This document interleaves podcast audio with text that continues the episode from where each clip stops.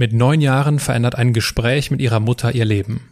Mit 25 Jahren begibt sie sich als promovierte Pharmazeutin auf die Suche nach dem, was in ihrer Karriere fehlt. Mit 31 Jahren verspricht sie öffentlich Gehorsam, Armut und Keuschheit und geht ins Kloster. Lieber Nonne als Apothekerin. Ein Gespräch mit Schwester Ursula Hertewig darüber, wie aus weniger mehr wird. Menschen und Marken, die in keine Schublade passen. Inspiration für Leben und Karriere. Das ist der Andersmacher Podcast mit Wirtschaftswissenschaftler, Model und Berater Dr. Aaron Brückner.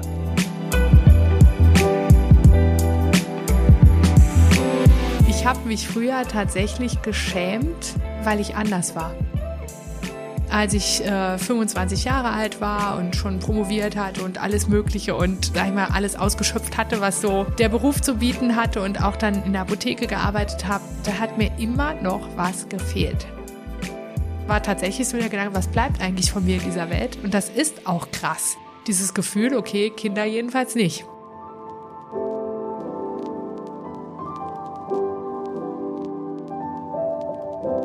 Ursula, herzlich willkommen in meinem Podcast. Dankeschön. Es ist schön, dass du hier bist. Man, man sagt ja häufig so, ja, wir, wir haben uns über Gott und die Welt unterhalten. ich glaube, dass wir uns jetzt äh, im wahrsten Sinne des Wortes über Gott und die Welt unterhalten werden. Könnte passieren. und ich würde auch gerne dieses Gespräch, wie alle anderen Gespräche, mit einem kurzen Steckbrief beginnen. Mhm. Dein Name? Schwester Ursula Hertewig. Dein Alter? 44 Jahre. Deine Heimat? Heimat ist das Saarland tatsächlich. Deine Geschwister?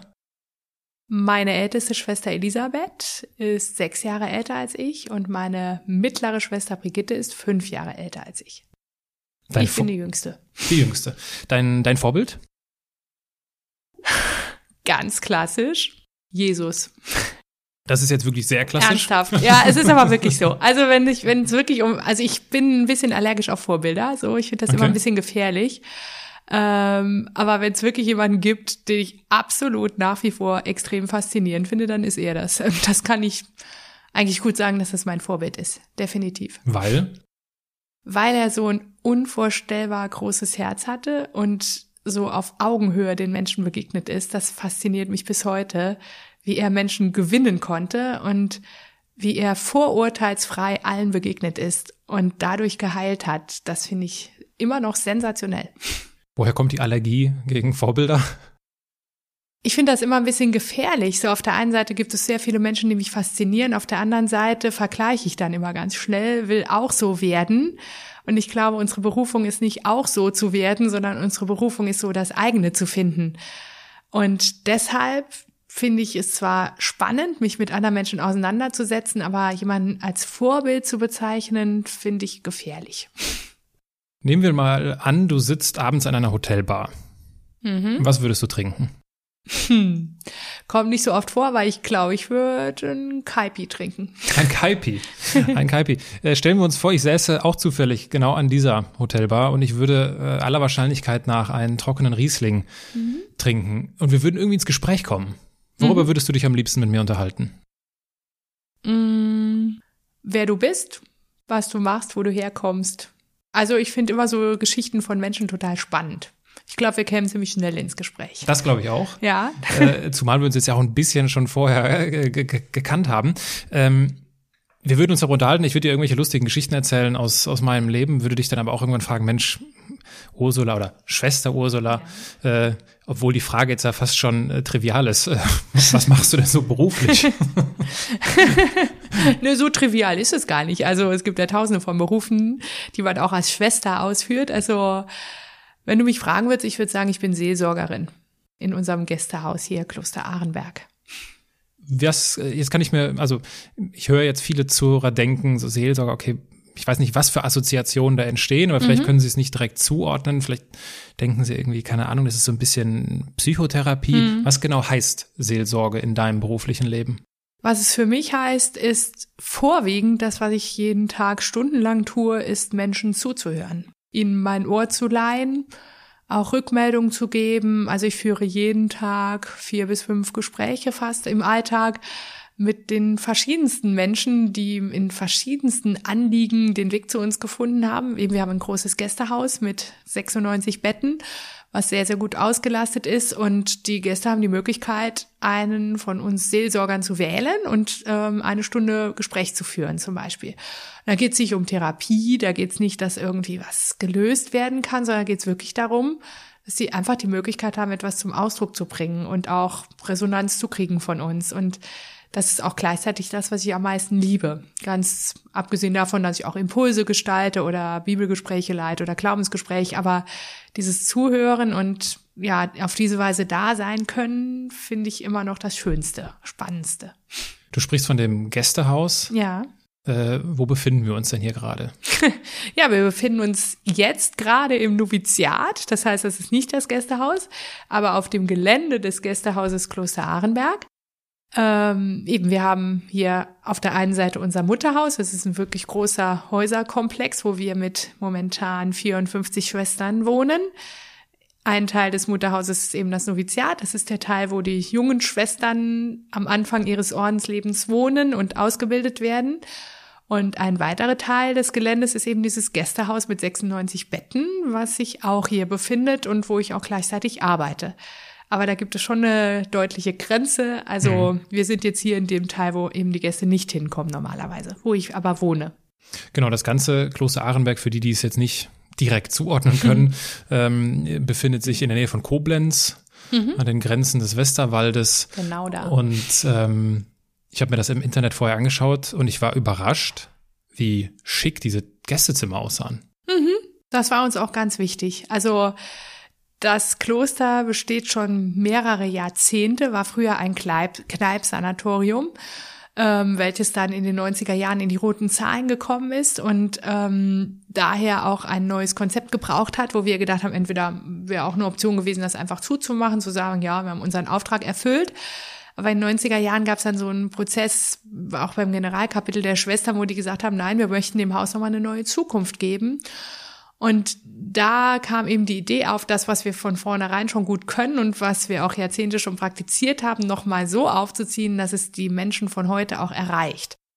Und da ging es vor allem auch darum, so Raum zu geben, einen guten Raum zu schaffen, wo Leute hinkommen können, die ja, schwere Lebenssituationen zu durchleben haben, die vielleicht auch einfach nur Urlaub machen wollen, die mhm. aber mit Themen umgehen, um einen schönen Raum zu schaffen, wo sie einfach da sein dürfen, sich fallen lassen können.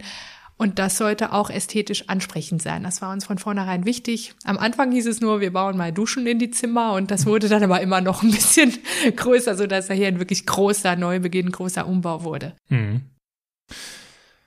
Du hörst gerne zu hast ja. du gesagt. Ich äh, teile diese, dieses Interesse. Hm. Oder dieses Bedürfnis schon eher, zuzuhören. Äh, wir stellen uns vor, wir sitzen an dieser Hotelbar, nach wie vor. Du trinkst deinen Kaipi und mhm. ich trinke meinen äh, trockenen Riesling. Wir spielen ein kleines Spiel. Ich mhm. versuche dich ein wenig besser kennenzulernen. Ich verteile ein paar Karten vor dir. Diese Karten, ist ein, ein Fragespiel, das hat sich ein er kommt von einem Berliner Startup. Ich habe mit dem Startup an sich nichts zu tun. Ich habe die Gründer aber kennengelernt. Äh, die Gründerin, die Susanne, war auch schon im Podcast und zwar in Folge 103, glaube ich. Es war die letzte Folge im Jahr 2019, wo wir nur dieses Spiel spielen. Also wir stellen uns ganz viele Fragen. Auf jeder Ka Karte steht nämlich eine Frage und ich würde dich bitten, gleich einfach zwei Karten zu ziehen, gerne nacheinander, die Frage laut vorzulesen und die Frage dann im Idealfall zu beantworten. Oh, das sind schöne Fragen.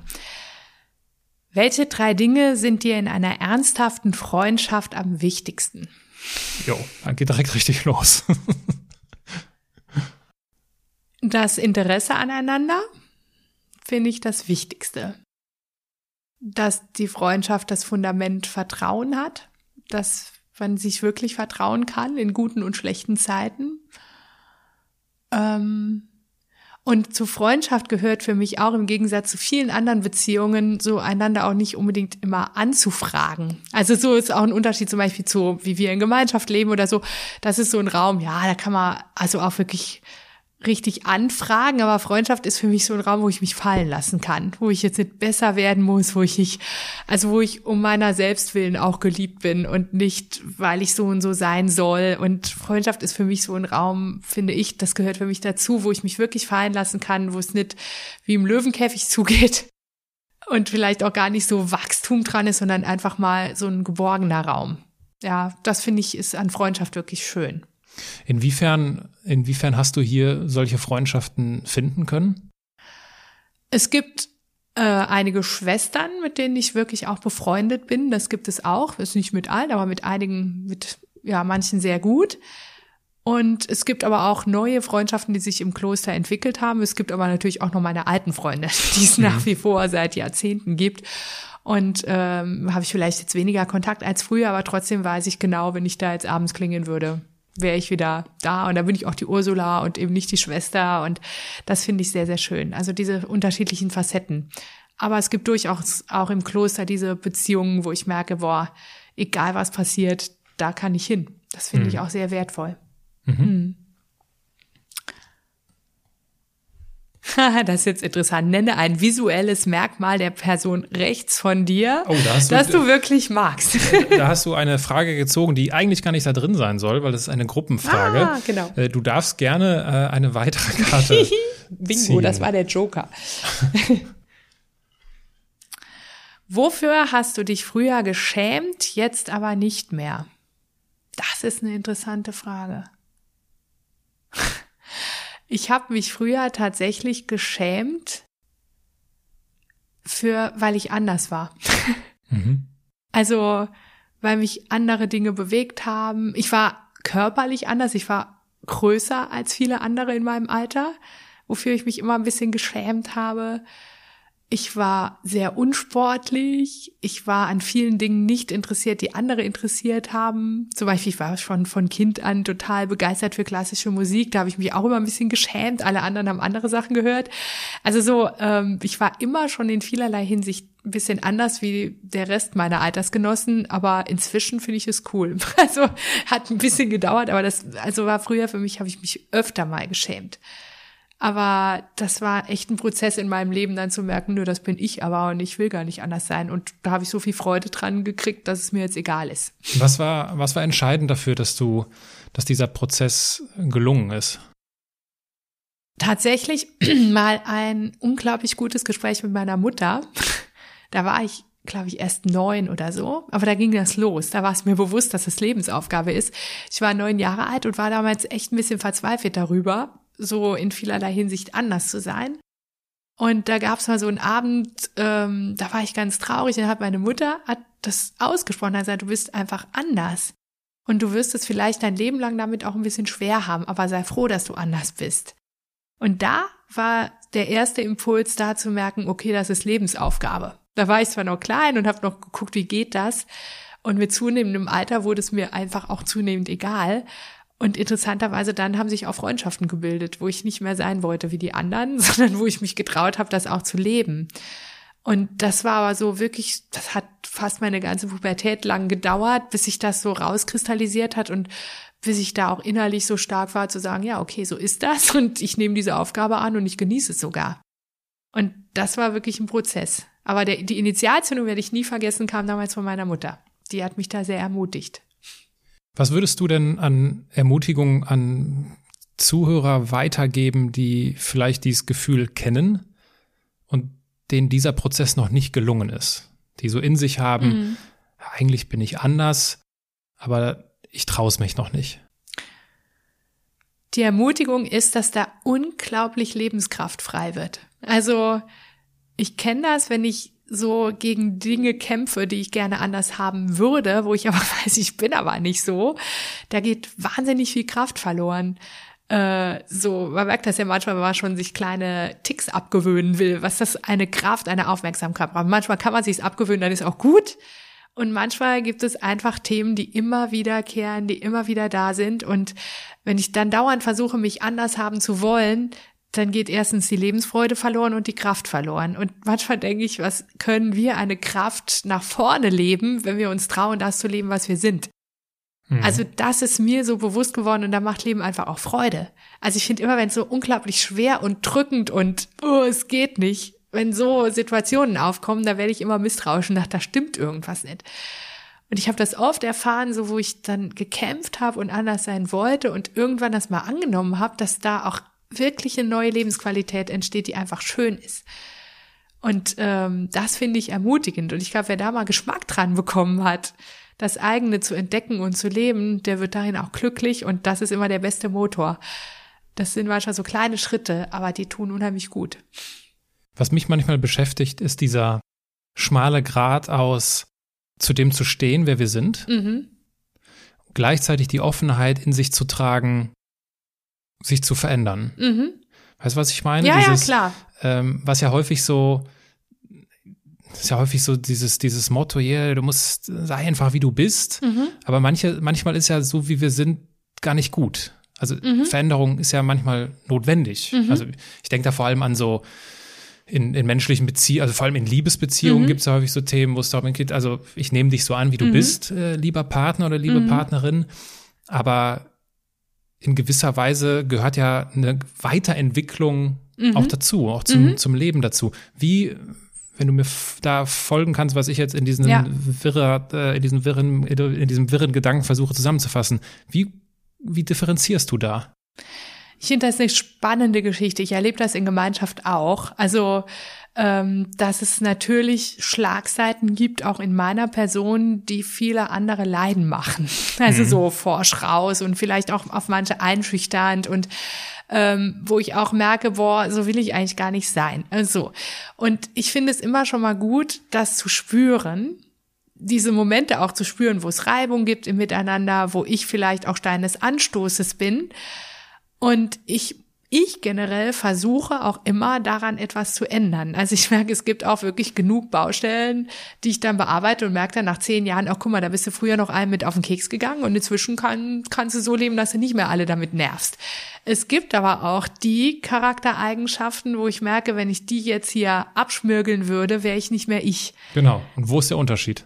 Das finde ich, dass eben das Wesentliche ist, finde ich, was bringt wirklich Frucht? Also was bringt auch gute Frucht und wo mache ich andere leiden oder wo leide ich selber?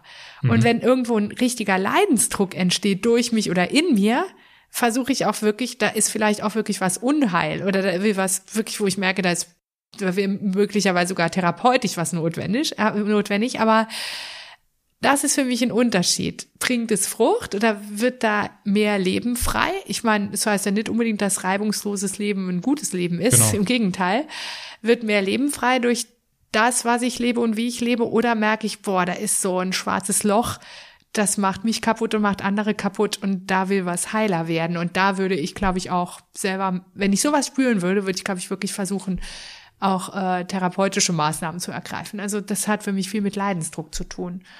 Und ich meine, dass manchmal gegenseitig auf den Keks geht, weil man so unterschiedlich ist, das gehört für mich dazu. So, und mhm. das heißt aber nicht, dass ich mich jetzt verbiege und anpasse. Ja, genau, das ist so nämlich die, die Gefahr dabei, dass man es versucht, allen recht zu machen. Genau, ne? und das ist nämlich der Punkt, das finde ich uninteressant.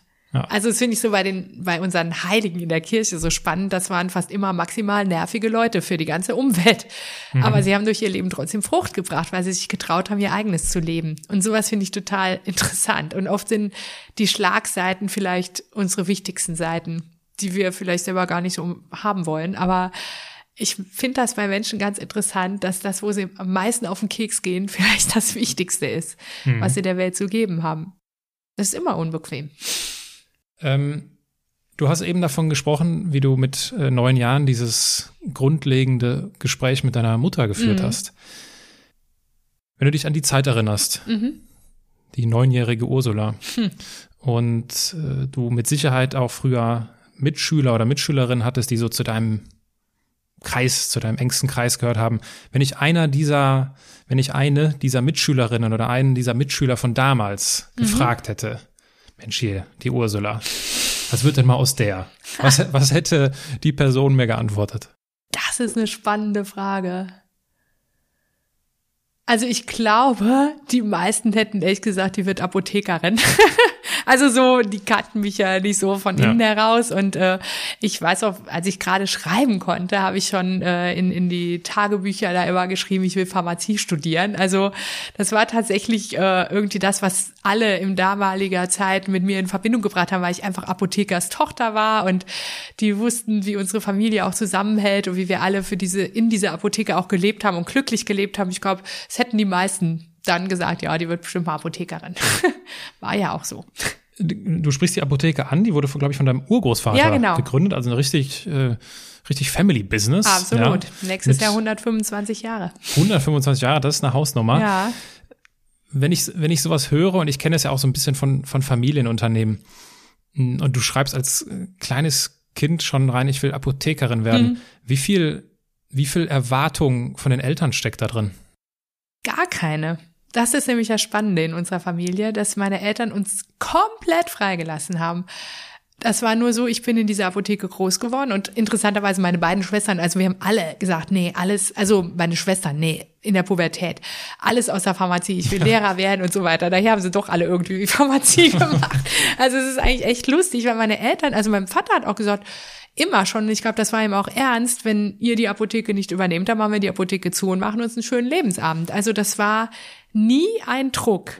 Mhm. Aber es waren wunderbare Erfahrungen, die wir in dieser Apotheke gemacht haben. Also wir waren mit den Leuten am Ort, es war eine richtig schöne Landapotheke, wir waren mit den Leuten im Ort verbändelt, wir haben Freud und Leid geteilt. Also es war auch viel Seelsorge in diesem Haus. Und das war so eine warme Atmosphäre. Den Geruch, der macht mich heute noch glücklich, wenn ich Apotheke rieche. Es sind wirklich warme Erfahrungen, die ich damit verbinde. Und äh, Naturwissenschaften fand ich immer schon spannend. Also das war interessant. Es gab nie Druck von meinen Eltern. Ich habe auch wirklich bis kurz vorm Abitur nicht genau gewusst, ob ich Pharmazie wirklich studiere. Aber da kam nie irgendwie, du musst das und wir müssen die Tradition aufrechterhalten. Das kam wirklich von selber. Glaubt man zwar nicht von außen, aber es war so. Mhm. Du hast dann Pharmazie studiert, mhm. hast äh, promoviert mhm. und äh, jetzt unterhalten wir uns ja in einem Kloster. Das heißt, du hast irgendwann die Entscheidung getroffen, äh, tschüss Apotheke, äh, ja. ich, ich gehe ins Kloster. Jetzt könnte ich mir vorstellen, dass viele, die uns zuhören, sich denken, Mann, oh Mann, das, da, muss, da muss ja eine bestimmte Lebenskrise stattgefunden haben, sonst geht man ja nicht ins Kloster. Was, was war der Grund? Was war der Auslöser? Die Krise kam eigentlich durch das Kloster. Also war das nämlich immer. Also wirklich, das war, es gibt zwei Dinge, die ich ausgeschlossen habe für mein Leben. Nummer eins war, du gehst ins Kloster. Nummer zwei war, du ziehst aus dem Saarland weg. Ähm, das waren beides ähm, Szenarien, wo ich gesagt habe, nee, auf keinen Fall, darf nicht passieren. Ähm, was aber wirklich einfach auch Teil meines Lebens war, wirklich von Kindheit an, war wirklich die Suche nach Gott und, und diese, sag ich mal, die Frage, was die Welt zusammenhält, das hat mich immer umgetrieben. Und als ich äh, 25 Jahre alt war und schon promoviert hatte und alles Mögliche und, ähm, sag ich mal, alles ausgeschöpft hatte, was so der Beruf zu bieten hatte und auch dann in der Apotheke gearbeitet habe, da hat mir immer noch was gefehlt. Also es war jetzt nicht die große Krise, du musst dann, ich wollte sogar mein Leben auf keinen Fall auf den Kopf stellen, also weil ich sehr glücklich war und ähm, mir es an nichts gefehlt hat. Es war nicht der Punkt, du musst was ändern, aber da wartet vielleicht noch mehr auf dich oder dir fehlt, also mir hat dann wirklich auch im Studium schon definitiv die Geisteswissenschaft gefehlt. Naturwissenschaft ist nett, aber mir hat irgendwie die andere Facette des Seins dann doch sehr gefehlt. Und das waren so viele Kleinigkeiten, wo ich gemerkt habe, mm, also du machst zwar deinen Beruf, aber es ist nicht dein Leben. Und mhm. da war auch wirklich die Form nach Lebensform und wo kann ich mich vielleicht auch binden in irgendeiner Weise. Und das war, es gibt ja viele Formen von geistigem Leben. Das muss ja nicht unbedingt Kloster sein. Und mir hat es eher so vorgespielt, finde ich, so eine geistige Gemeinschaft in der Welt. Also das war das, wo ich mich so orientieren wollte, um mein geistiges Leben zu vertiefen. Und auf diesem Suchweg noch zu gucken, wo wartet vielleicht da was auf dich, bin ich dann eben übermorgen vor 17 Jahren das erste Mal hierher gekommen. Das war auch mhm. ein Samstag, der 25. Januar. Das erste Mal hier auf den Arenberg gekommen und lerne hier eine Gemeinschaft kennen, die total brennt, die total weltoffen ist, die im Grunde genau das Leben, wonach ich mich sehne. Und da ging bei mir wirklich der Zirkus los. Also bis dahin war mein Leben ziemlich ruhig und geradlinig. Und auf einmal war dann wirklich die Frage, könntest du da, könntest du da mitleben? Ist das dein, ist das deine Lebensform? Und das kam halt durch die Gemeinschaft, die ich hier kennengelernt habe. Und das hat mich total geschockt, also hat mich völlig aus der Bahn geworfen. Was war der ursprüngliche Grund, dass du überhaupt hier hingekommen bist? Einfach, ich habe wirklich jemanden gesucht, mit dem ich sprechen kann, geistige Begleitung, einfach so, um zu gucken, wo kann es für mich noch hingehen. Also so, es war wirklich auch eine Frage nach der Berufung oder ähm, was wartet so auf mich? Und dann, das macht man immer besser im Dialog. Und es gibt die schöne Tradition der geistigen Begleitung. Ich bin hierhin, wollte mit einer Schwester sprechen darüber, wo ich wusste, die versteht mich und die ist selber einen Weg gegangen und ja, wollte mich der anvertrauen und komme hier hin und erlebe was, was ich so noch nie erlebt habe. Und das war natürlich sehr, sehr spannend. Das klingt jetzt danach, dass dein Lebensweg davor schon sehr gläubig geprägt war. Das ja. Also das war tatsächlich so, ähm, ich habe mich manchmal gefühlt, als würde ich in Parallelwelten wohnen. Äh, als ich noch an der Uni gearbeitet habe, ich war im ziemlich atheistischen Arbeitskreis oder zumindest antikirchlichen Arbeitskreis mit sehr, sehr netten Kollegen und da war ich immer so die Coole und so, bin aber gleichzeitig jeden Tag in den Gottesdienst gegangen und habe meine Gebetszeiten eingehalten, habe meditiert. Also das war eigentlich das, ich habe mich manchmal wirklich gefühlt, als würde ich ein Doppelleben führen. Auf der einen Seite voll engagiert in Pfarrei, mit in der Seelsorge auch schon mit Menschen unterwegs. Und auf der anderen Seite halt an der Uni mit meinen coolen Kollegen, wo ich auch jede Menge Spaß gehabt habe. Und diese Welten, die haben nachher sogar ein bisschen zusammengefunden, aber das war echt eine, also es war vorher nicht so, als hätten mich kirchlich dem nicht bewegt, als hätte, als wäre nicht mein Leben auch vorher schon geprägt gewesen dadurch. Mhm. Jetzt glaube ich, dass man, oder dass du diese Entscheidung jetzt nicht von heute auf morgen getroffen nee. hast. Ne? Also sowas, ich glaube, sowas entwickelt sich. Von was für einem mhm. Zeitraum sprechen wir? Drei Jahre. Drei Jahre. Ja, es war im Januar 2003, als ich das erste Mal hier war. Und im Juni 2006 bin ich eingetreten. Hm. Genau. Und dadurch entscheidest du dich für ein Leben als Ordensschwester und mhm. konkret heißt das, äh, du versprichst öffentlich Gehorsam, Armut und Keuschheit. Mhm. Jetzt ist das, jetzt klingt, also jetzt klingt das ja erstmal nach weniger. Von all dem irgendwie weniger, ja. mit dem Ziel aber, doch mehr zu finden. Definitiv. Wie passt das zusammen? Das passt wunderbar zusammen, weil das hört sich ja an so bam, bam, bam, Armut, Keuschheit, Gehorsam, so wer will da schon. Und das war auch tatsächlich vor dem Kloster so mein Bild. Ähm, wenn man aber mal schaut, was dahinter ist, das sind in Anführungszeichen evangelische Räte, also Räte, die aus dem Evangelium kommen. Und es sind Wegweisungen, die wir zu einem Leben in Freiheit und Fülle finden. Und dieses Mehr, was diese evangelischen Geräte bringen, ist zum Beispiel die Tatsache, dass es dem Leben eine Ausrichtung gibt. Also wenn wir zum Beispiel von Armut sprechen, dann ist kennen wir alle. Unser Leben ist ziemlich geprägt durch haben wollen, durch Gier. Ich muss es machen, ich muss alles unter Kontrolle haben. Aber es ist nicht unsere Wirklichkeit. Ich kann als Mensch erstmal nichts unter Kontrolle haben. Ich habe alles Wesentliche nicht in der Hand. Ich kann mir mein eigenes Leben nicht schenken. Ich muss mir eigentlich alles schenken lassen, was zum Menschsein gehört.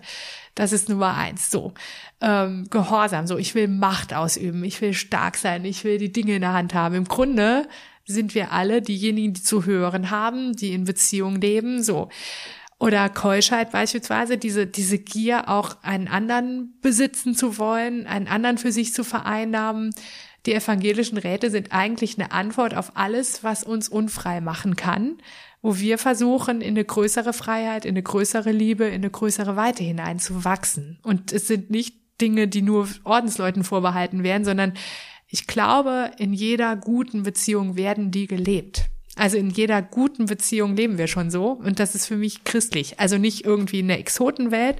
Wir leben es in einer anderen Intensität, in dem wir tatsächlich keine Partnerschaft leben, aber ich glaube auch eine wirklich liebevoll gut gelebte Partnerschaft ist keusch, weil ich den anderen nicht einfach missbrauche oder gebrauche für meine Zwecke, sondern ihn freilasse, in Freiheit liebe. Und das ist für mich etwas, was wir hier in einer sehr großen Konzentration leben wollen, zum Beispiel.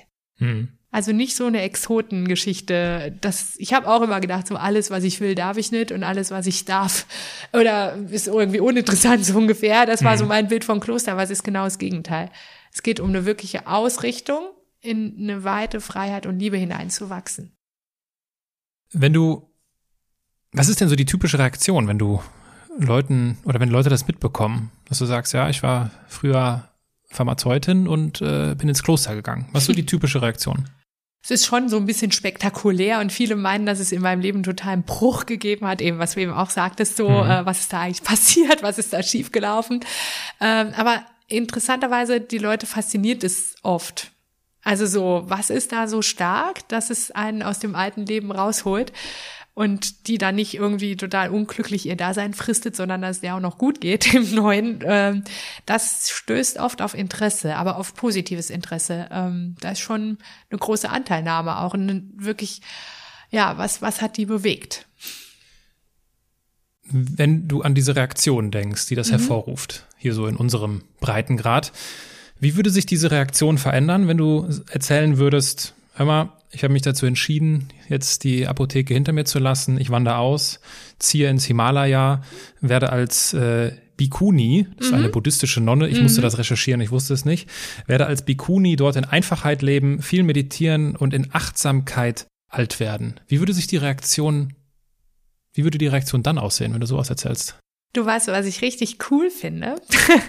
also oft, es hört sich ja total cool an. Also sowas, ich glaube, das wird auf total begeisterte Reaktionen bei vielen stoßen, aber interessanterweise bei mir auch. Also ich hatte zum Beispiel einige atheistische Kollegen im Arbeitskreis und ich hatte richtig Panik davor, denen zu sagen, dass ich ins Kloster gehe. Aber die Begeisterung war riesig. Boah, cool, dass du das machst. Also interessanterweise, glaube ich, leben wir schon in der, in der Zeit, wo Kloster wieder schick wird, was eigentlich so in meiner Generation noch irgendwie so voll verschrien war, wird langsam wieder interessant für die Gesellschaft.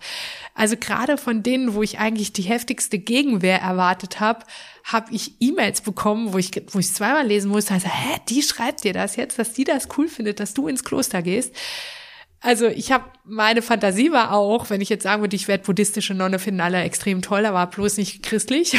Mhm. Aber es war nicht so. Also okay. es ist tatsächlich oft mehr Interesse da, weil, also viele haben das mir rückgemeldet, dass sie es einfach toll finden, dass sich jemand das mal traut zu leben. Ob es das jetzt auf lebenslang wird oder nicht. Mhm. Aber diesen Schritt, sich zu trauen, das ist auf große Anteilnahme und positive Anteilnahme gestoßen. Das hat mich selber gewundert. Okay. Ja. Weil mir, mir scheint es manchmal, dass so, so nach dem Motto, das Himalaya ist in, die, ja, heilige, die heilige Kirche ist out, äh, Meditieren ist in, Beten ist out, Spirit, Spiritualität ist, ist in, so an Gott glauben ist aber out. Mhm.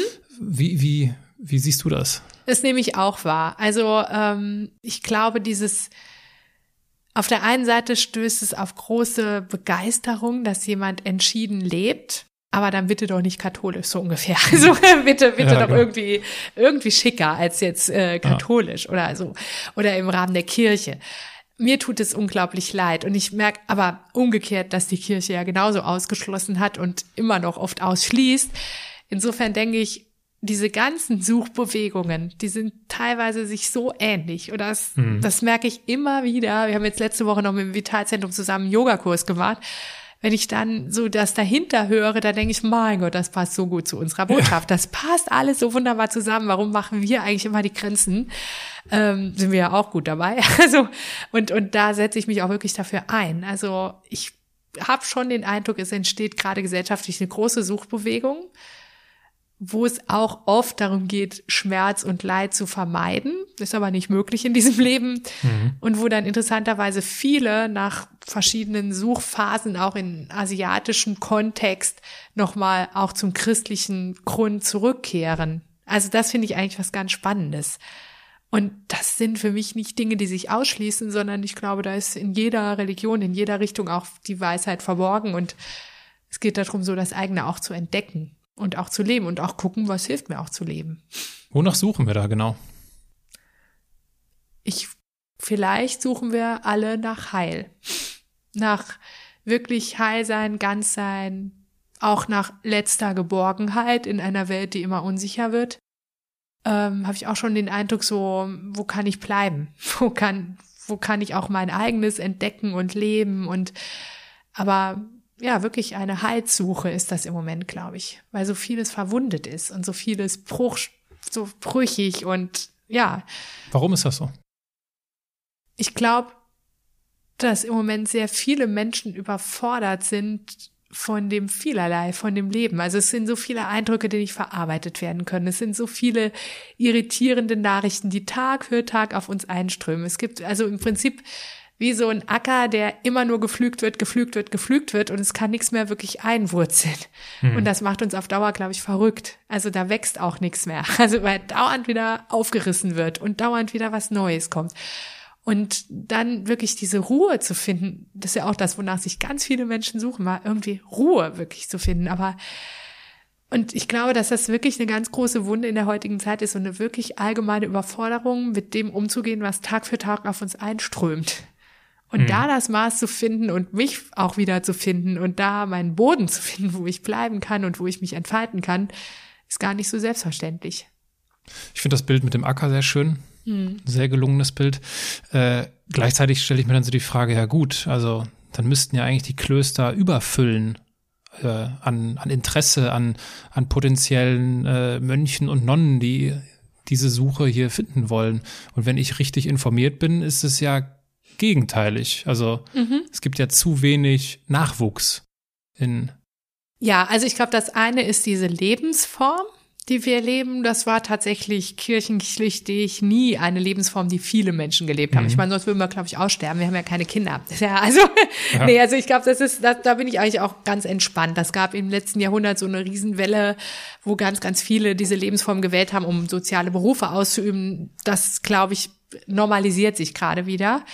Aber es gibt tatsächlich einen riesen Ran auf die Angebote der Klöster. Das ist auch das, was mir manchmal ein bisschen Kummer macht, weil äh, wir haben tausend Ideen, wir könnten tausend verschiedene Dinge auch umsetzen. Daran mangelt es nicht, aber es mangelt einfach auch innerlich am Personal in der Gemeinschaft, wo wir sagen, ja, wir haben wirklich sehr wenig Kraft, mit dem Altersdurchschnitt von 81 Jahren neue Projekte zu initiieren.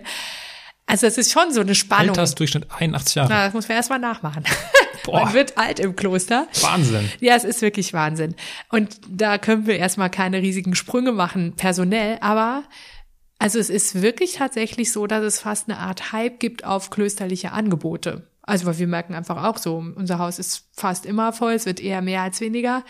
Ähm, das heißt, diese Orte werden aufgesucht. Und es hm. gibt da eine Sehen, aber, aber so die Lebensform ist natürlich nochmal was anderes. Ob ich hier zu Gast bin oder ob ich mich dafür entscheide, so zu leben, da sind Welten dazwischen. Mhm. Hm.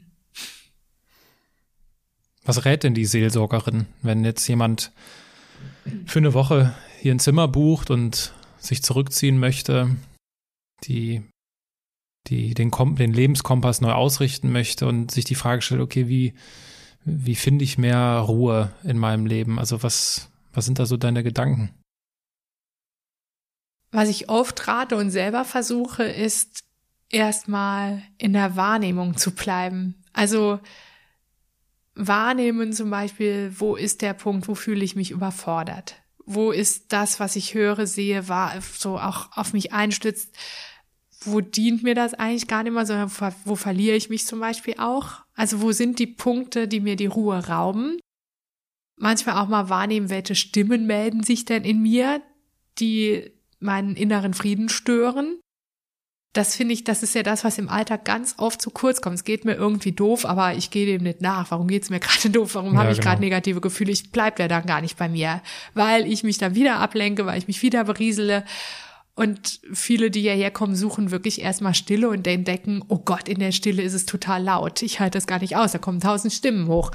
Und die große Kunst finde ich dann genau erstmal bei mir zu bleiben und mal zu hören. Was ist denn da los? Warum sind die Gefühle da? Wovor habe ich Angst? Und diese Wahrnehmung, dass mich aushalten, ist für mich der erste Schritt. Also Ruhe ist für mich die Frucht, wenn ich wirklich mit mir in Kontakt bin, wenn Bedürfnisse gestillt werden oder zumindest mal das Bewusstsein, also es gibt das und das Bedürfnis, was vielleicht gerade nicht gestillt werden kann, auch das. Also da stellt sich oft mal erstmal Ruhe ein, wenn ich es schaffe, mich mal auszuhalten. Mhm. Und die meisten rennen ein Leben lang vor sich weg oder vor der Angst vor dem Tod weg oder vor dem weg und dann bin ich permanent getrieben. Und die Kunst ist so mal Stopp zu sagen, ich bleib jetzt hier mal sitzen, ich mach mal keinen Fernseher an, ich halte mal die Stille aus und halt vielleicht auch mal den Lärm aus, der sich dann in mir breit macht. Und vertraue mal drauf, dass diese Stimmen, die dann laut werden, mir auch was zu sagen haben. Und dass das wichtig ist und nicht einfach weg sein soll, zum Beispiel. Hm. Hm. Was ist, äh, was ist denn so das Verrückteste, was du bislang hier im Kloster erlebt hast, wo du dir gedacht hast, oh Gott, wenn das Leute draußen wüssten, was würden die wohl denken? Bei uns in der Gemeinschaft? Genau. das denke ich oft.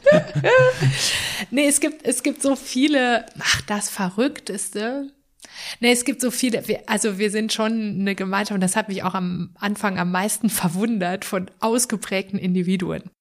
Also ich glaube, mit den allermeisten Schwestern würde ich mir nie ein gemeinsames Leben aussuchen in der freien Wildbahn. Also so, oder ich mir die jetzt für eine WG aussuchen würde. Mhm. Und das heißt, wir haben, bei uns gibt es schon ziemlich viele Verrücktheiten in der Gemeinschaft, wo Schwestern einfach total anders ticken als der Rest der Welt. Also so eine kleine Episode, aber das finde ich einfach total köstlich. Eine Schwester, die so ähm, immer gerne was Neues hat und was anderes hat und so, die hat sich irgendwann mit über 60, der über 70 Jahren einen Pony schneiden lassen oder hat das irgendwie so, und dann, wir, alle so, wir haben ja sowieso einen Schleier auf und so, alle nur gelacht und so.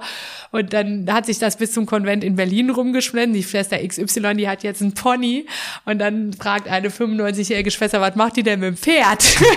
und dann war aber, sie hat es ihr zugetraut, dass sie ein echtes Pony hat. Also bei uns gibt's schon richtig krasse Verrücktheiten, aber wo wir auch viel lachen. Aber mhm. es gibt einfach in der Gemeinschaft nichts, was es draußen nicht auch gibt. Es ist wirklich mhm. nicht eine Exklusivclub von Menschen, die irgendwie fehlerfreier oder anders wären. Das finde ich eigentlich auch gerade das Spannende, sondern es geht sehr menschlich zu. Wir lachen auch viel miteinander und äh, das ist eigentlich auch sehr schön. Das liebe ich auch so. Mhm. Wie wird das so?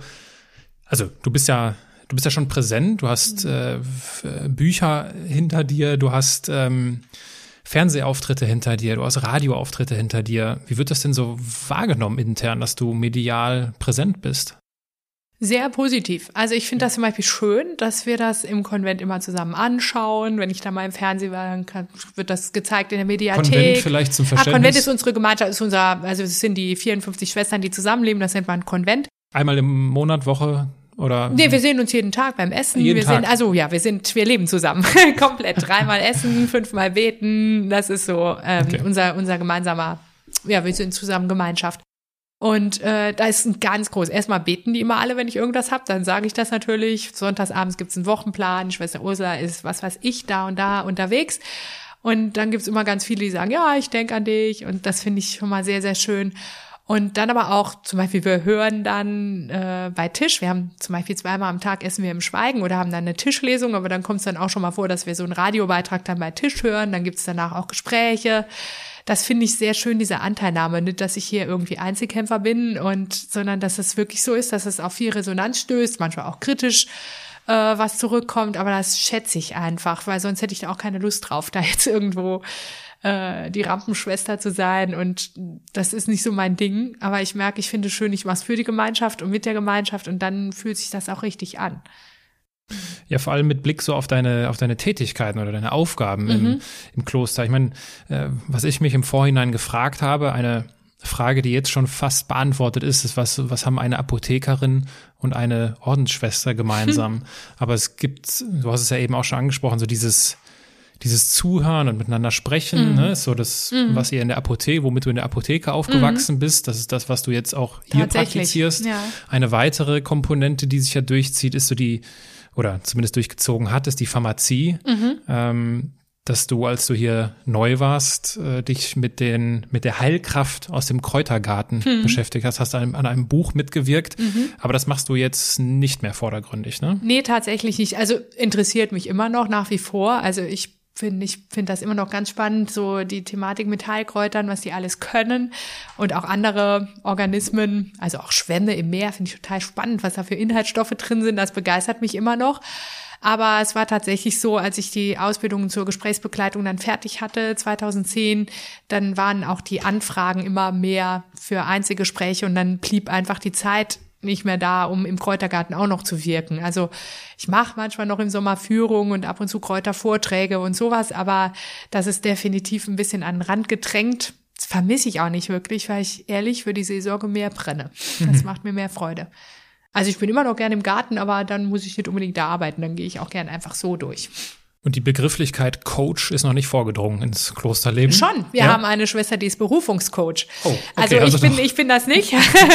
Aber eine junge Schwester macht Berufungscoaching und äh, die doch doch ist schon vorgedrungen, definitiv. Oh, krass, ich hätte zumindest gedacht, dass diese Mauern hoch genug sind. Nein, sind sie nicht. Also es wäre jetzt echt nicht meins, Menschen zu coachen, das merke ich auch. Also wir sind, wir zwei Schwestern sind auch sehr unterschiedlich, obwohl hm. wir ja relativ gleich alt sind. Aber ich finde es toll, dass es ein Angebot in der Gemeinschaft ist. Das finde mhm. ich toll, dass wir das auch ein bisschen abdecken können. Mhm. Du bist ja sowas wie die äh, Digitalisierungsmanagerin, wenn man das so nennen kann. Wie, wie, sieht das denn konkret aus? Wie digitalisierst du das Kloster? Also ich bin da nicht die Einzige. Es ist ja ganz klar, wir haben ja ein großes Team und äh, aber von schwesterlicher Seite bin ich einfach die, die sich am meisten für Technik begeistern kann und äh, auch unglaublich gerne mit Computer. Ich liebe Computerprobleme. Ich mache das immer. ich kann da auch nicht ruhen, bevor das nicht gelöst ist. Also insofern äh, stößt da persönliche Begeisterung auf Notwendigkeiten und ja, ich habe zum Beispiel unsere Facebook-Seite dann äh, von Kloster Aberg, die betreue ich mehr oder weniger. Also so, ich merke ja. Oder auch von uns Schwestern oder äh, dass viele Schwestern jetzt auch schon ein Smartphone bekommen haben. Und wir haben WhatsApp-Gruppe zum Beispiel, was einfach sehr praktisch ist, weil wir hier ein Riesengelände haben und dann sagen, ja, da und da treffen wir uns dann und dann. Äh, und auch vor allen Dingen, was ich ganz schön finde, ist so unsere ältere Mitschwester, die lange in Bolivien war, dass die jetzt über WhatsApp dann mit den Bolivianern noch ganz intensiv in Kontakt sein kann, was natürlich auch die Menschen in Bolivien total freut, weil die wird dort richtig verehrt und das ist einfach für die total schön, dass der Kontakt aufrecht bleiben kann und das geht mit den Medien natürlich sehr, sehr leicht. Also insofern habe ich da, glaube ich, schon viele in Berührung gebracht und äh, ja, das ist auch schön. Also da kommt auch viel zurück. Was sind so die anstehenden Projekte?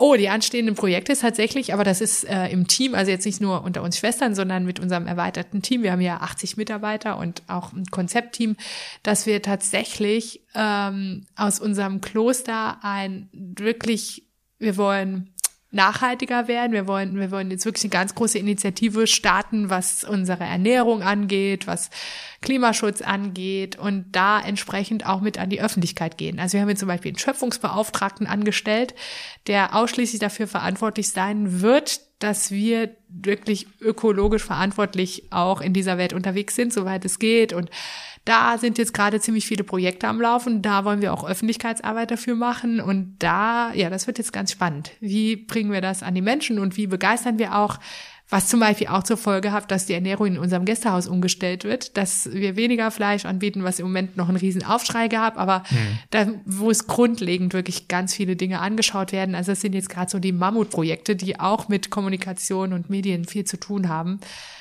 Aber das macht uns auch allen Freude. Also da brennen wir alle dafür und da wollen wir jetzt gucken, wie das, wie das konkret werden kann. Mit Beratung und allen hm. möglichen tollen Leuten. Eigentlich müsste ja für jeden, äh, in Anführungsstrichen, guten Christen äh, der, der Umweltschutz mhm. eines der höchsten Lebensziele sein, oder? Ist so, ist tatsächlich so. Und ich finde, diese Ignoranz, die da teilweise an den Tag gelegt wird, die befremdet mich einfach total. Also ich meine, ich weiß, ich bin auch Teil dieses Systems, die die Schöpfung kaputt macht. Also braucht man nicht drum herum zu reden, aber ich finde es einfach so notwendig und ich verstehe es immer noch nicht, dass es christliche Parteien gibt, die nicht grün sind. Also das, das geht mir nicht in den Kopf, weil das ist für mich das Naheliegendste, was es gibt. Und äh, das sind so Dinge, die ich einfach nicht begreife. Und ähm, ja, da sind wir aber gerade ziemlich dran. Mhm. Auch wirklich am überlegen, wie, was können wir ganz konkret, wir haben einen großen Betrieb, wir haben viele Gäste, beitragen, dass da Schritte gesetzt werden, die wirklich auch effizient sind. Hm. Es läuft schon viel, aber es ist auch noch Luft nach oben. Mhm. Du hattest eben mal äh, davon gesprochen, und das ist jetzt eher eine Verständnisfrage, diese, wenn man dieses Gelübde abgibt, mhm. ist das auf Lebenszeit? Das sind Schritte. Also okay. es gibt eine erste Phase der Ausbildung, Postulat und Noviziat, das sind ja. die ersten drei Jahre. Da übe ich mich ein in diese Lebensform und schaue, ist das meine Lebensform? Und danach gibt es eine erste Profess, heißt das, wo ich für ein Jahr die Gelübde verspreche. Und diese zeitliche Profess kann vier bis sechs Mal wiederholt werden. Das heißt, vier bis sechs Mal ein Jahr verspreche ich das. Und nach vier bis sechs Jahren, je nachdem, wann der Zeit reif ist, kann ich dann die ewige Profess Versprechen und das ist dann auf Lebenszeit. Okay, das heißt, früher oder später musst du dich entscheiden. Genau, irgendwann ist die Entscheidung. Wann ist dein, wann ist der letzte Tag, an dem du dich? wann ist das bei dir? Der, bei mir war das vor sieben Jahren jetzt, äh, 2013 habe ich ewige Profess abgelegt. Ach so. Ja, genau. Okay. Das sind so, also man könnte theoretisch zehn Jahre sich das Ganze überlegen. Okay. Das ist schon eine lange Zeit. Bei mir hat es dann sieben Jahre gedauert. Und wenn du dich jetzt in zwei Jahren dazu entscheiden würdest, aus Gründen, die wir jetzt uns nicht ausmalen müssen. Nee, hör mal, ich will, hier, ich will hier raus, genau, war eine gute Zeit, aber tschüss. Geht das? Das geht immer. Also der Schlüssel steckt innen, nicht außen. das ist immer so. Es ist halt wirklich wie bei jeder anderen Beziehung, Partnerschaft, Ehe. Ähm, natürlich ein großer Schritt, das muss ich auch sagen. Also ich habe jetzt nicht ewige Professe abgelegt, um in zwei Jahren wieder zu gehen oder so, sondern klar, das müsste schon ziemlich dick kommen.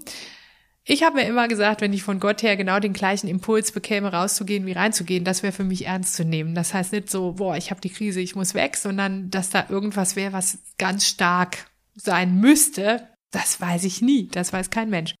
Aber prinzipiell ist es so, wir haben zum Beispiel auch Möglichkeit der Exklaustration, nennt sich das, dass ich quasi ein bis drei Jahre außerhalb der Gemeinschaft mein Leben nochmal lebe, meinen Beruf nachgehe, was auch mhm. immer, äh, aber noch in der Gemeinschaft abgesichert bin, also über die Gemeinschaft laufe und nach ein bis drei Jahren mich auch entscheiden könnte, gehe ich jetzt wirklich oder komme ich wieder zurück ohne irgendeine Konsequenz, was okay. Rechte und Pflichten angeht. Also das ist eine Möglichkeit. Ich könnte aber auch von heute auf morgen theoretisch sagen, Leute, war nett okay. mit euch, tschüss.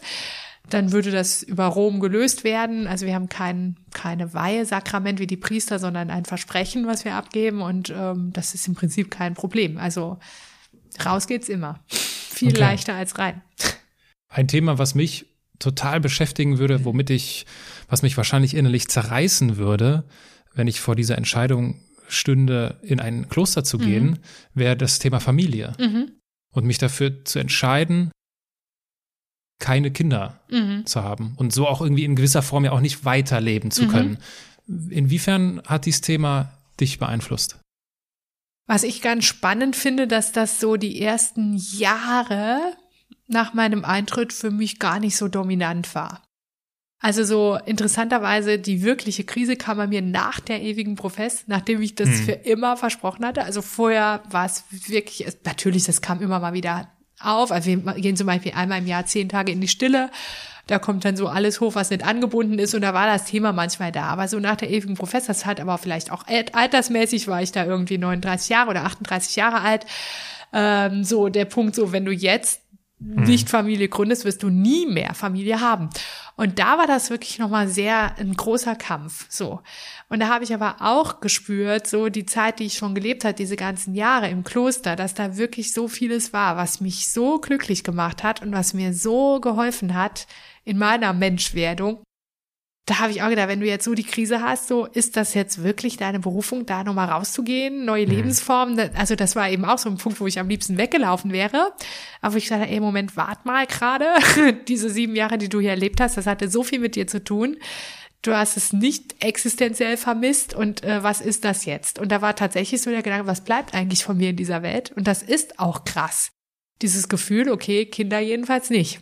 Mhm. Aber dann auch die Frage, wie wird mein Leben fruchtbar? Unabhängig von Kinderkriegen. Und das ist inzwischen, komischerweise hat sich's wieder beruhigt und das ist auch gut, weil ich einfach spüre, es ist meine Lebensform. Also es ist jetzt überhaupt nicht so, dass ich jeden Tag denke, boah, du vermisst hier was, dir fehlt was. Wenn das so wäre, würde ich nochmal ganz anders darüber nachdenken. Aber es ist genau wie meine Schwestern, die, beide Schwestern haben drei Kinder die sehen sich halt manchmal nach der Ruhe und denken, oh, die Ursula hat's gut und so. Und ich denke auch manchmal, auch ja, Familie ist auch schön. Aber es ist jetzt nicht so, dass ich einen Impuls habe, ich muss jetzt hier eine andere Lebensform leben. Das mhm. so krass ist es nicht. Aber es ist auf jeden Fall eine krasse Entscheidung. Also das auf jeden Fall. Mhm. Auch die schwerste für mich. Du hast eben mal davon gesprochen, ähm, wenn du denselben Impuls bekommen würdest, aus dem Kloster mhm. zu gehen, dann wäre das für dich klar, dass du das Kloster verlässt. Und du hast davon gesprochen, dass äh, Gott zu hören. Mhm. Ich glaube, ich weiß nicht genau, wie, wie genau du es formuliert hast, aber so in diese Richtung. Ja. Jetzt kann ich mir vorstellen, dass uns viele Menschen zuhören, die äh, sich vielleicht als spirituell bezeichnen würden und sagen, ja, da gibt's mit Sicherheit irgendwas. Oder vielleicht mhm. sagen sie auch, ich bin Atheist, ich glaube, das ist alles Schwachsinn, was mhm. da alles steht. Das haben sich irgendwelche Leute ausgedacht Wie höre ich denn Gott? Gute Frage. Ähm, also ich habe Gott nie so gehört, dass der mir irgendeine Ansage gegeben hat, geh ins Kloster und so. Das, da warte ich bis heute noch drauf.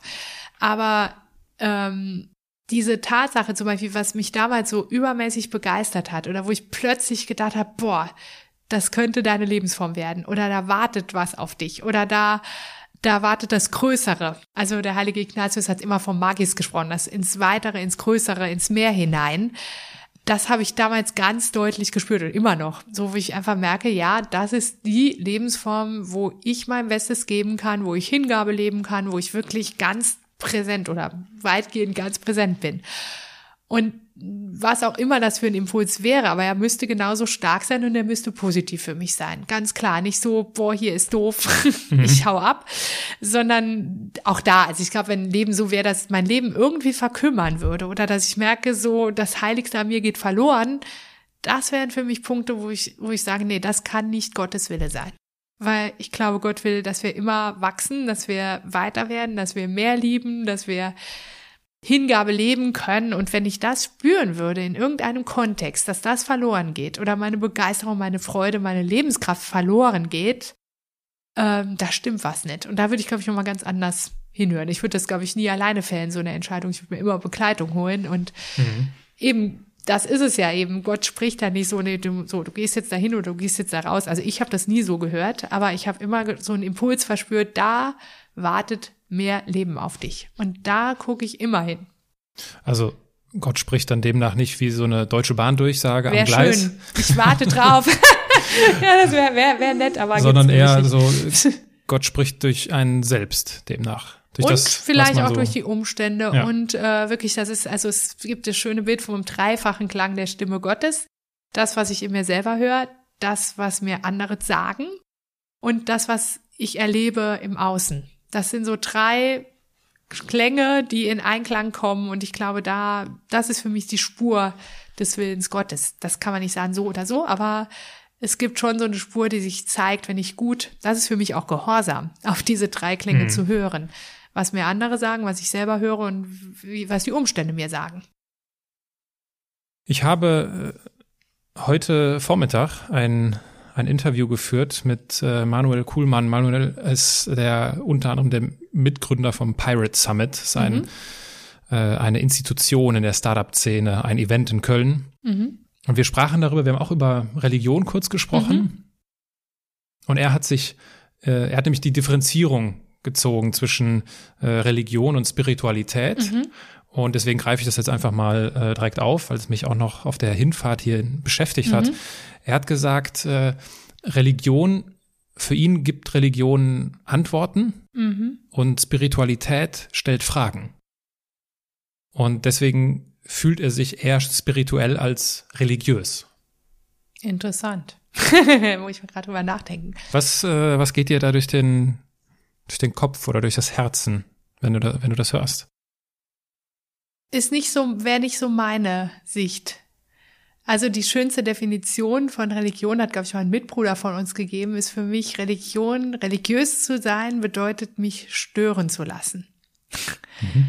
Also nicht irgendwie eine Antwort, sondern das bedeutet, ich lasse es zu, dass ich einen Impuls bekomme, mit dem ich vielleicht nicht rechne und ich höre auf diesen Impuls zum Beispiel. Also das bedeutet, wenn ein Mensch sich stören lässt in seiner himmlischen Ruhe.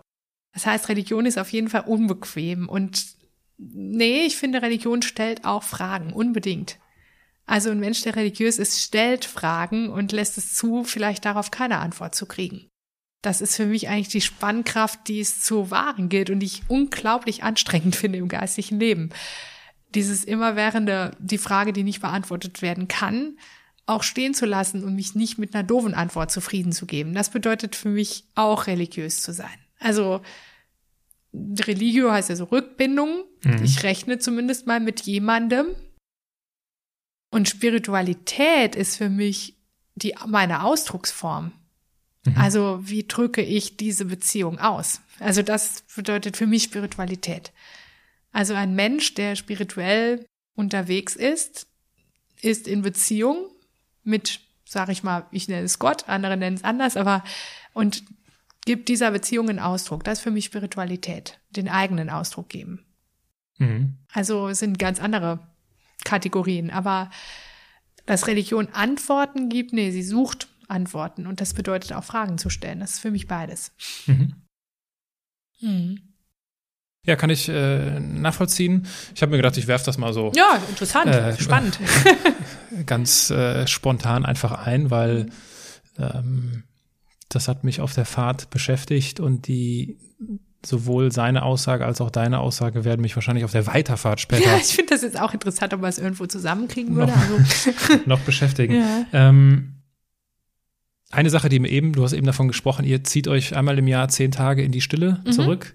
Das klingt für mich sehr stark nach Vipassana. So heißt das ja im, äh, im, äh, im Fernöstlichen. Ja. Ja, äh, etwas, was meine kleine Schwester gerade in Israel macht. Schön. Sie nimmt gerade in dem Moment an dieser Vipassana wie nennt man's? Äh, Zeit, ist ja Mhm. keine Fortbildung, auch keine Schulung, ist auch kein Seminar, sondern dieser Zeitteil äh, ist auch schon ein paar Mal im Podcast aufgekommen, dass Podcast-Gäste davon gesprochen Mhm. haben, wie sie in diesen zehn Tagen, wo man schweigt Mhm.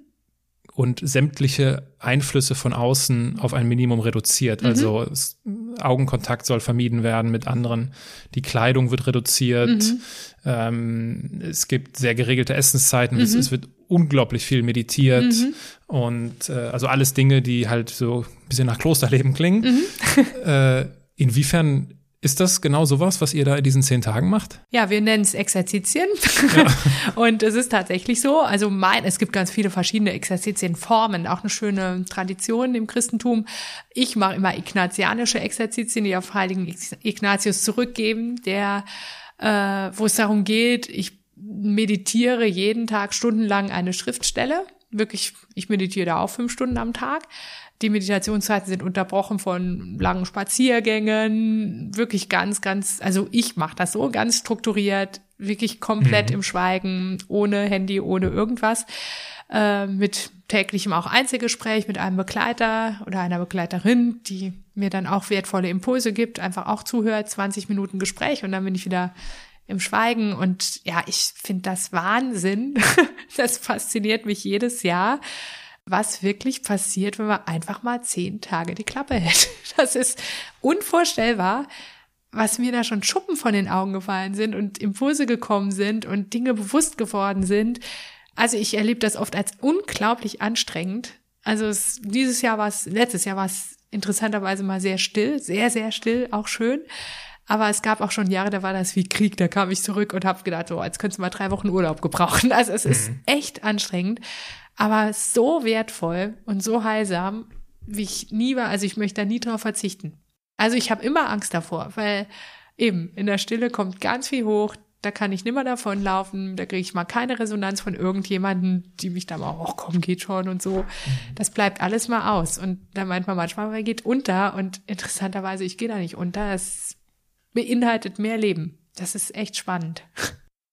Zwei, zwei Dinge, die mich vor so einem Format immer oder die halt für mich so die, das sind so die größten Angstpunkte. Mhm. ist einmal so das Thema Essen. Mhm. Also wenn ich so Hunger habe und so, das ist für mich so ein schwieriges Thema. Und wenn ich dann auch denke, dann musst du auch noch stundenlang meditieren. Nee, das mache ich Und auch nicht. so also Fasten tue ich dabei nicht. Ich esse normal.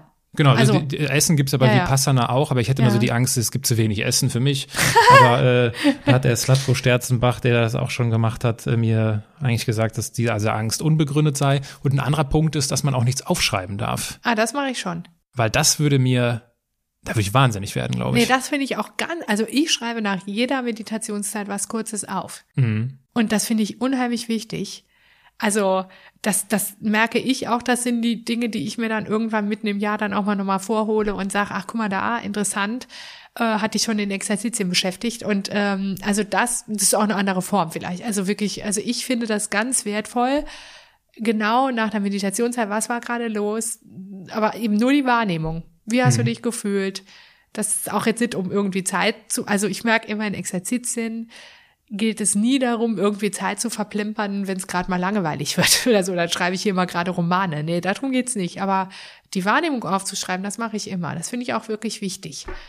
Und das sind die Dinge, die mich wirklich weiterbringen, interessanterweise. Mhm.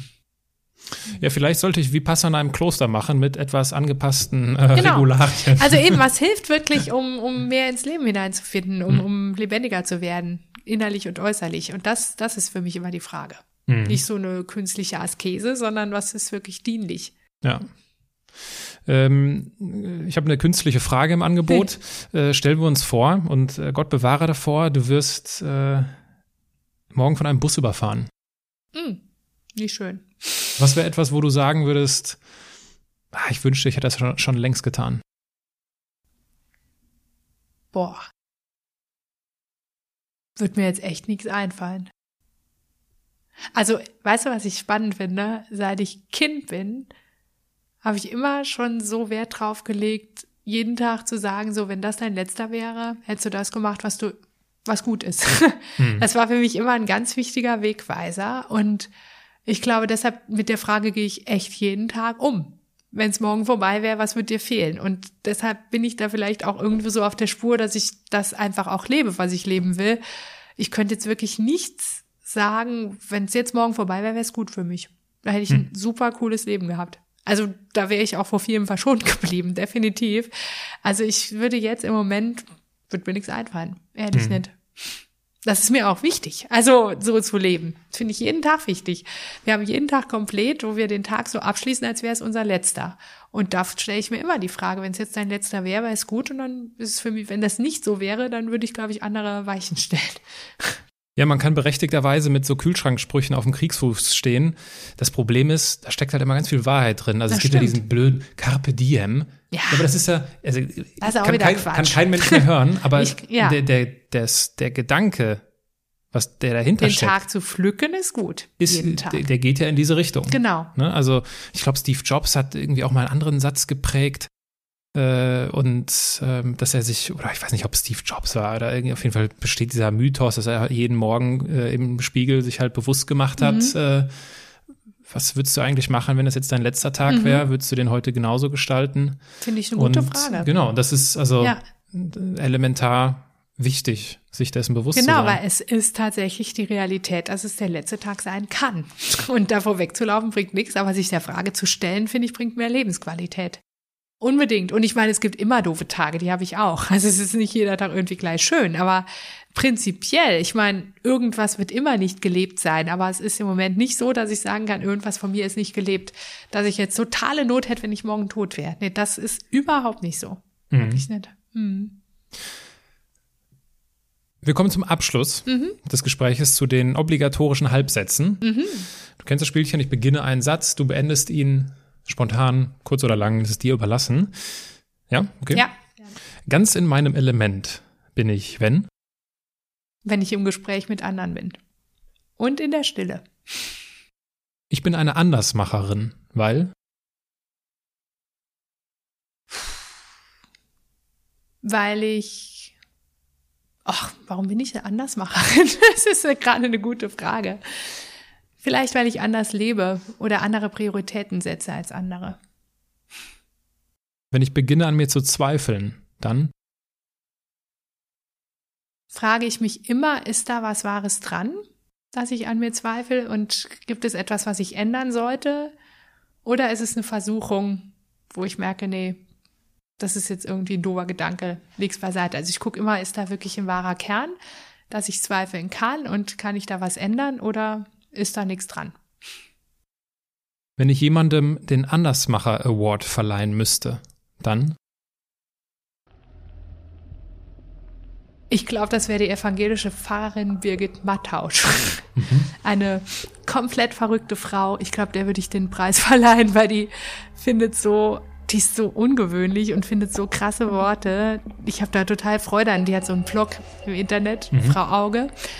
Und immer wenn ich was von der lese, denke ich, Mann, die findet einfach andere Worte. Ich glaube, die wird den Preis von mir kriegen. Ich, ich mag die total. Ist sie noch aktiv? Oder Ja, die ist aktiv. Die ist auch in den sozialen Medien total aktiv und völlig verrückte Frau. Ich habe sie noch nie persönlich getroffen, kenne die nur über Facebook. Aber immer, wenn die irgendwie mit Worten umgeht, denke ich, boah, cool. Also, also wirklich eine Andersmacherin. Auf jeden Fall. Auch von der Lebensform, von allem her. verrückt. Werde ich mir mal anschauen. Unbedingt. Lohnt sich. Liebe Ursula, gibt es etwas, was du abschließend unseren Zuhörerinnen und Zuhörern noch mit auf den Weg geben möchtest und das vielleicht im Kontext dieses Podcasts, dass es meine Mission ist, anders machen, normal zu machen?